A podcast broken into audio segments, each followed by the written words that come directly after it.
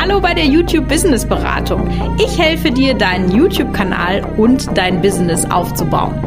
In diesem Podcast bekommst du Tipps für mehr Videoklicks und Ideen, wie du daraus ein Business aufbauen kannst.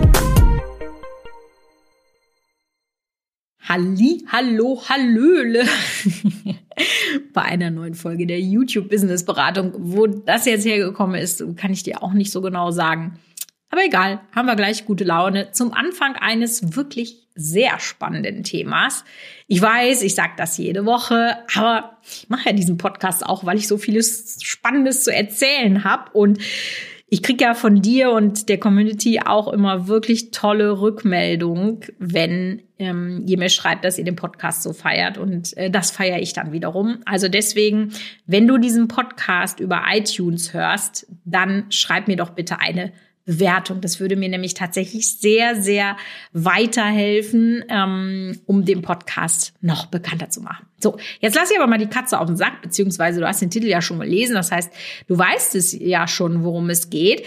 Nämlich möchte ich mal darüber sprechen, dass du deinen YouTube-Kanal sozusagen mobile first einrichtest. Denn auch wenn jeder von uns ohne sein Smartphone nicht mehr leben kann und man, also ich weiß noch, ich war vor acht Jahren oder so das erste Mal auf ähm, so einem Symposium, da ging es auch darum, dass man seine Webseiten mobile first einrichten muss. Damals war das wirklich noch spektakulär, aber heute ist das tatsächlich ja alles, ja, sollte selbstverständlich sein und Vielleicht ist dir aber gar nicht so klar, wie kann ich denn jetzt meinen YouTube-Kanal mobil optimieren? Und deswegen reden wir da heute mal drüber. Na, denn ich weiß ja nicht genau, wie es bei dir ist, weil ich kann jetzt in deine Analytics nicht reingucken, aber ich habe schon in so viele Analytics von so vielen Kanälen reingeguckt und in der Regel kommen ungefähr 70 Prozent plus von mobilen Geräten der Aufrufe. Ja, Tablets und Handys, wobei tatsächlich dann die meisten schon vom Handy kommen. Also meistens sieht das so aus, dass man sagt, äh, 65, 70 Prozent kommen übers Handy und dann 10, 15 Prozent übers Tablet. Und dann bleibt nicht mehr viel für alles andere. Ja. Und wenn wir uns jetzt mal überlegen, dass es jetzt immer mehr Leute gibt, die mit dem Handy aufgewachsen sind, ja, für die ist das ja noch mal eine ganz andere ja, Verbindung, kann man das so sagen? Hat man eine Verbindung zu seinem Handy? Also als wir das haben, für die ist das selbstverständlich. Und das heißt, das wird sich eher nur verstärken, als dass wir hier nochmal, ja, zurückgehen. Und deswegen ist das so enorm wichtig, dass du dich eben auf diese neuen Zuschauergewohnheiten über den Mobilphone-Screen sozusagen einstellst. Und um das einfach mal so ein bisschen einzugrenzen, ja, was unterscheidet denn jetzt mobiles von klassischem Konsumieren? Na, weil es gibt ja im Prinzip verschiedenste Arten, wie ich das YouTube-Video gucke. Ich kann das einmal über die TV-App machen. Das sind im Moment noch wenige Zugriffe, aber halte ich immer noch für einen sehr starken zukunftsträchtigen Markt. Vor allem, wenn du Videos machst, die so in Richtung Doku oder so, also wenn du wirklich längere Videos machst, ja. Weil am Fernseher hat man einfach keine Lust, nach fünf Minuten sich schon wieder was Neues zu suchen. Da muss halt schon ein bisschen, der Aufwand, den man da in diese App steckt, der muss sich schon ein bisschen lohnen, ja. Äh, dann eben, äh, dass man so ein PC oder Laptop, also Desktop, so nenne ich es jetzt äh, sehr gerne mal, macht. Und dann natürlich eben ähm, über die App auf Tablet oder Handy. Ich kann mich ja an dieser Stelle mal outen. Ich persönlich gucke ja immer, immer. Gut, nein, immer ist auch nicht. Ne, immer ist immer falsch. Ich gucke auch am Desktop, aber wenn ich so viel recherchiere oder auch so privat gucke, nicht, ich mache jetzt hier gerade so Gänsefüßchen, die kannst du nicht sehen, ne? Nicht äh, zu meinem Business-Vorteil, äh, sondern einfach, weil ich YouTube privat auch sehr, sehr geil finde. Ich gucke immer übers iPad. Immer. Wenn ich was übers Handy gucken muss, dann kriege ich schon die Pimpanellen. Da verstehe ich auch ehrlich gesagt nicht, wie man das machen kann. Ähm, mir sind da auch viel zu viele Funktionen drin. Das haben die nämlich in der iPad-App alles nicht drin. Also ich persönlich bin ein sehr großer Tablet-Fan. Random Information am Rande. So. Und das ist natürlich auch mobiles Schauen ist einfach sehr viel schneller zugänglich. Ja, zack, auf die App drücken und fertig. Ich muss ja erst kein PC hochfahren oder irgendwie groß was rumschleppen. Äh, einfach nur Click and Go sozusagen. Und deswegen machen das auch so viele. Und ich habe das jetzt mal so, diese mobile Optimierung, die habe ich jetzt mal auf verschiedenste Felder runtergebrochen. Und als erstes möchte ich mal damit anfangen, dass wir mal über deinen Kanalbanner sprechen, weil ich mir gar nicht sicher bin, ob du überhaupt weißt, was der Einfluss von diesen ganzen verschiedenen Darstellungsweisen, die ich gerade eben aufgezählt habe, tatsächlich ist. Das weiß nämlich fast niemand, ja. Denn es wird sehr viel abgeschnitten. Es wird nur was gezeigt, zum Beispiel auf dem TV, was man woanders nicht sieht.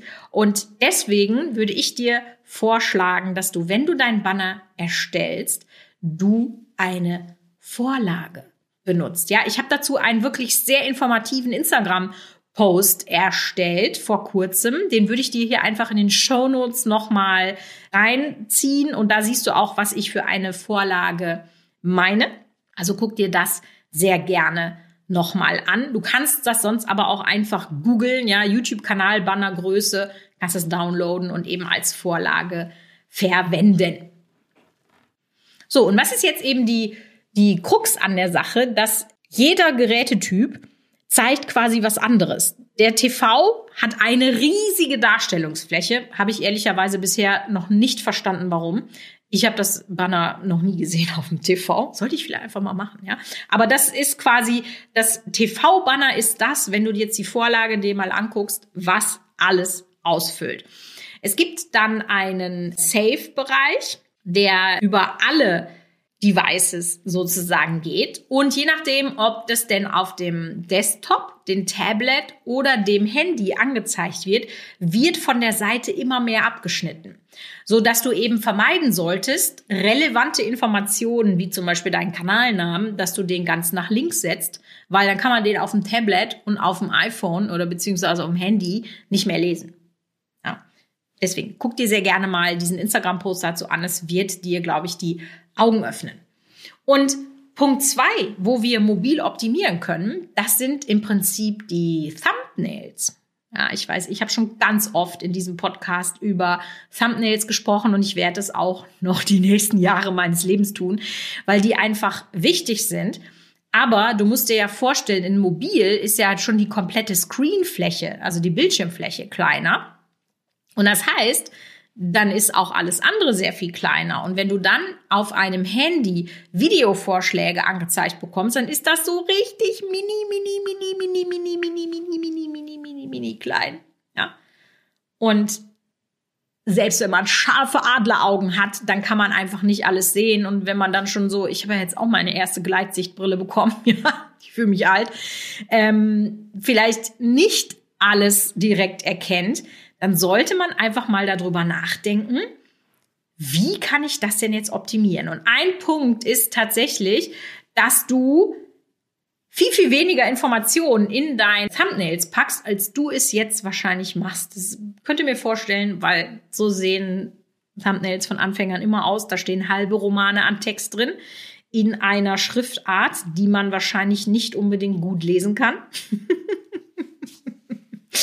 ja, vielleicht ist alles relativ dunkel, so dass es eine Suppe ist. Also guck einfach, wenn du bearbeitest in, ich weiß nicht, ob du das in Photoshop machst oder in Canva, dass du das einfach etwas, ja, verkleinerst auf so eine kleine Größe, wie das jetzt angezeigt würde bei YouTube. Und das wird dir sicherlich die Augen öffnen, weil du einfach an dieser Stelle so, so viele Sachen gar nicht erkennst, dass du dann einfach ganz viel weglassen kannst. Jetzt haben wir ja schon über das Banner gesprochen, über das Thumbnail. Was ist jetzt das nächste, worüber wir sprechen? Natürlich über dein Video. Jetzt könnte man ja an dieser Stelle glauben, naja, am Video, da kann ich ja nichts optimieren für mobil. Aber auch da muss ich dir sagen, bist du äh, auf dem Holzweg. Und zwar möchte ich dir verschiedenste Beispiele geben. Zum einen Texteinblendung. Ja, Viele, viele Texteinblendungen sind einfach, wenn man sie auf mobil schaut, deutlich kleiner und schwerer zu erkennen. Das gleiche Thema wie beim Thumbnail, als wenn du sie dir ähm, auf dem PC oder dem Mac oder wo auch immer anguckst. Es ist einfach die Natur der Sache, dass man das nicht so gut sehen kann. Und deswegen solltest du kontrastreiche, relativ große Schrift verwenden, wenn du etwas einblenden möchtest. Vielleicht auch noch mit so einer etwas dickeren Kontur da drum herum. Dann kann man das nämlich besser lesen, weil sich das besser vom Hintergrund abhebt. Also das wäre Punkt Nummer eins. Punkt Nummer zwei ist aber auch, dass wenn du auf dem Mobilphone geschaut wirst, ganz anders filmen kannst. Also schon in der Erstellung der Videos. Und da kann ich dir eigentlich meinen Brotkanal als ein Beispiel mal ans Herz legen. Etwas, was ich meinen Kameramännern, mit denen ich zusammenarbeite, immer sage, immer ist näher ran, näher ran, geh näher ran. Ich möchte, dass wenn das ein ganz kleines Display ist, was das Handy ja hat, ja, ich möchte, dass die Leute das Gefühl haben, dass sie da reingesogen werden, dass, dass sie einfach da so ein Honig Porno, sorry, wenn ich das jetzt so sage, ne, aber oder so ein Teig, so, mm, also ich ich filme wirklich mit dem iPhone fast bis in das Brot hinein, weil das einfach auf den Handys dann deutlich besser aussieht. Und das kannst du ja vielleicht auch mal probieren, wenn du mal Schnittmaterial hast oder so.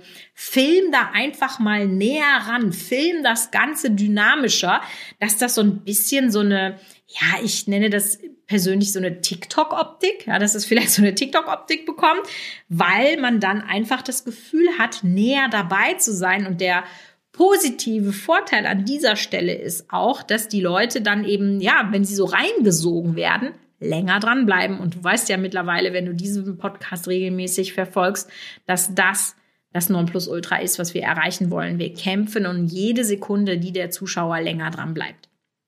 Eine weitere Sache, wo du vielleicht noch nie drüber nachgedacht hast, ist, dass wenn das mobil geschaut wird, der Titel schon nach etwas über 55 Zeichen, es kommt ein bisschen darauf an, wo das angezeigt wird, über 55 Zeichen abgeschnitten wird. Also du hast ja eigentlich 100 Zeichen zur Verfügung für deinen Titel und wenn du dann vielleicht so eine Keyword-Optimierung machst oder so, dann äh, nutzt du das auch völlig aus, weil du noch drei verschiedene andere Wortfragmente ähm, als Ersatz zur Keyword-Suche sozusagen anbietest. Ja, sieht man alles nicht. Und also da streiten sich ja auch die Gelehrten. Ne? Du weißt ja wahrscheinlich, was ich so von der Optimierung mit Keywords äh, halte. Ich denke mir, na, naja, wenn man das eh nicht sieht, warum soll ich denn das dann da hinschreiben? Erschließt sich mir nicht. Also deswegen guck, dass du, ich sag ja immer, 50 Zeichen für deinen Titel hast, weil die fünf, die kommen schneller zusammen, als du glaubst. Und auch das ist eine Optimierung auf die Zukunft sozusagen. Und ich bin mir ziemlich sicher, dass einiges der Sachen, die ich jetzt hier angesprochen habe, du bestimmt noch nicht auf dem Schirm hattest und das jetzt für deine neuen Videos ähm, sozusagen ja anwenden kannst. Denn ich finde, und das ist ja überhaupt der Ziel oder das ist ja überhaupt das Ziel dessen, was wir hier machen. Wir möchten es dem Zuschauer ja so leicht wie möglich machen, unsere Videoinhalte zu konsumieren.